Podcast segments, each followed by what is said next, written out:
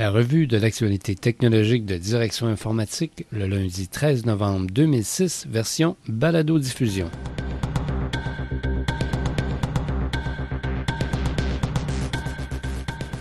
En manchette cette semaine, un bilan positif pour trois événements dans l'industrie des TIC. Les étudiants manifestent contre les frais technologiques à l'Université de Montréal et notre revue des nouvelles économiques des entreprises québécoises en technologie.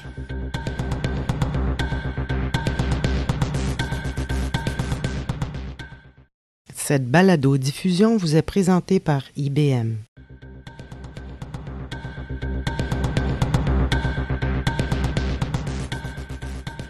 Bonjour mesdames et messieurs, ici Patrice Guy Martin et Jean-François Ferland. Trois événements récents de l'industrie des technologies de l'information et des communications ont semblé satisfaire autant les participants que les organisateurs. Tout d'abord, les responsables du colloque international du CIFRIO, portant sur la gestion du savoir, font un bilan positif de l'édition 2006 qui a été présentée au Centre des congrès de Québec les 31 octobre et 1er novembre dernier. L'événement, qui réunissait une cinquantaine de conférenciers, a attiré environ 500 participants.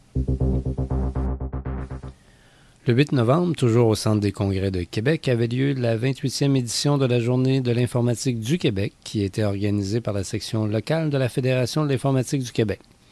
L'événement, présenté sous le thème de la passion à l'œuvre, a réuni près de 1300 personnes qui ont pu entendre une douzaine de conférenciers provenant du Québec et d'ailleurs, notamment Jacques Topping, qui a traité de la dynamique de la globalisation, insistant particulièrement sur le rôle de l'Inde, Hervé Seriex, spécialiste international de la gestion des organisations, ainsi que Denis Terrien, qui a transmis à l'auditoire sa grande passion pour le marathon de Québec.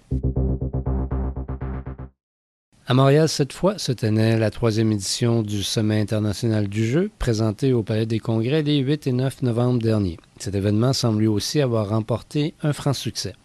Plus de 900 visiteurs y auraient assisté selon les organisateurs, alors que l'objectif établi était de 800 participants.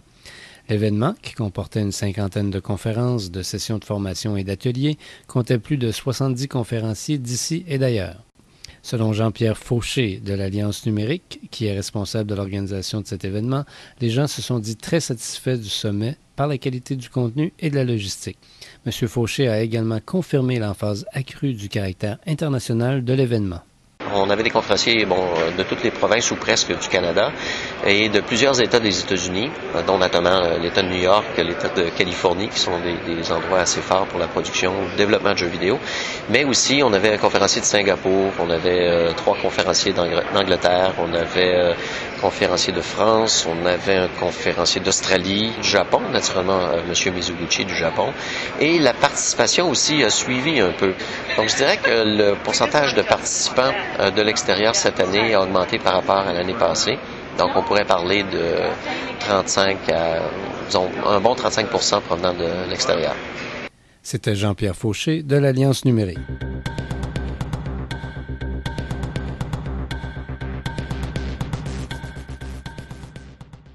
Les frais technologiques à l'Université de Montréal ne font pas l'unanimité.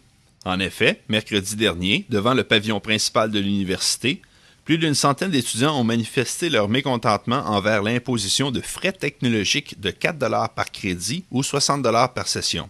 Selon Jonathan Plamondon, secrétaire général de la Fédération des associations étudiantes du campus, une partie des 4,3 millions de dollars ainsi amassés par l'université servirait plutôt à maintenir l'état actuel des services, alors que le budget de la Direction générale des technologies de l'information et des communications aurait été amputé de 7% L'Université de Montréal, de son côté, a émis un communiqué qui indique que la direction prend acte du mécontentement exprimé par les représentants étudiants et les invite à poursuivre le dialogue sur la meilleure utilisation des sommes recueillies. Le communiqué précise également que l'institution s'est engagée à utiliser ces sommes pour des projets répondant spécifiquement aux besoins des étudiants.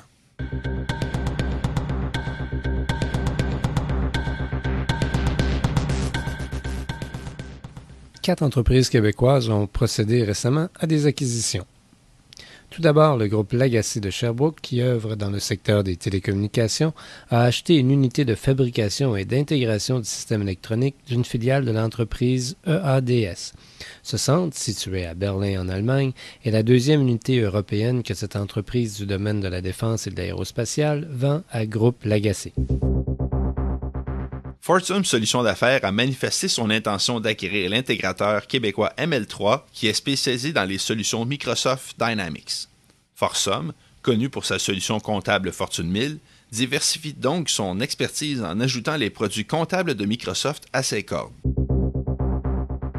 Groupe Conseil OSI de Montréal a mis la main sur le groupe POS de Laval qui exploite des filiales en commerce de détail et en gestion de projets informatiques. Cette acquisition permettra à OSI, elle-même acquise récemment par l'entreprise française Aliotech, de consolider sa présence sur les marchés québécois et canadiens. Finalement, Télécommunications Zitel de Trois-Rivières, qui offre des services de gestion de réseaux de fibre optique, d'accès Internet haute vitesse et de téléphonie IP, a acheté Intermonde, une entreprise de Joliette qui fournit des services Internet et de téléphonie IP dans la région de Lanaudière.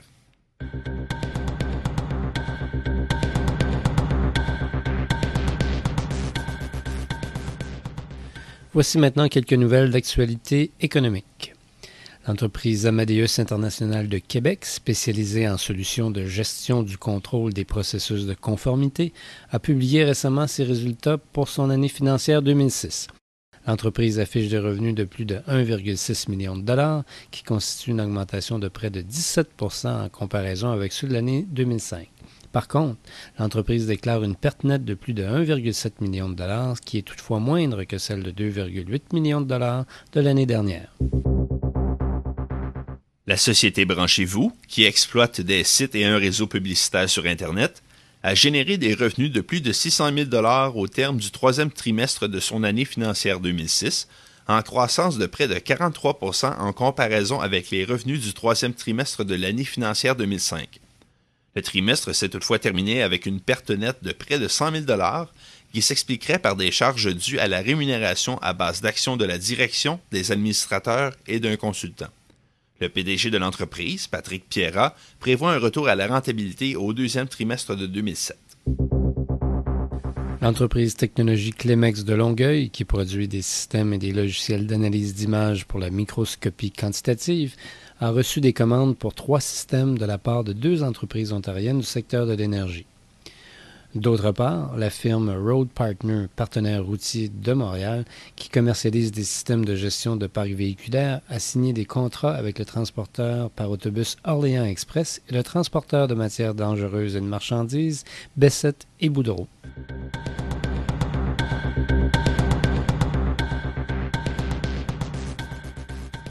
Cette semaine, le bulletin Direction informatique produit a porté son attention sur certaines tendances du marché.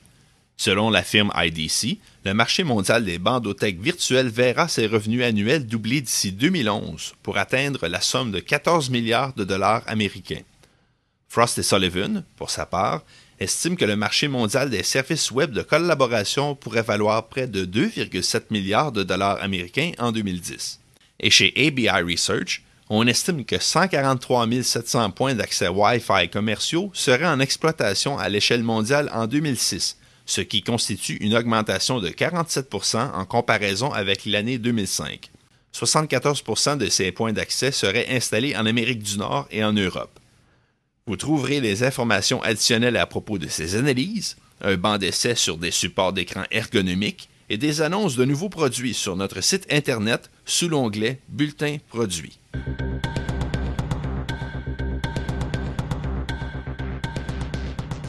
Pour plus de détails sur ces nouvelles et pour d'autres reportages sur les technologies de l'information au Québec, nous vous invitons à visiter notre site web au www.directioninformatique.com.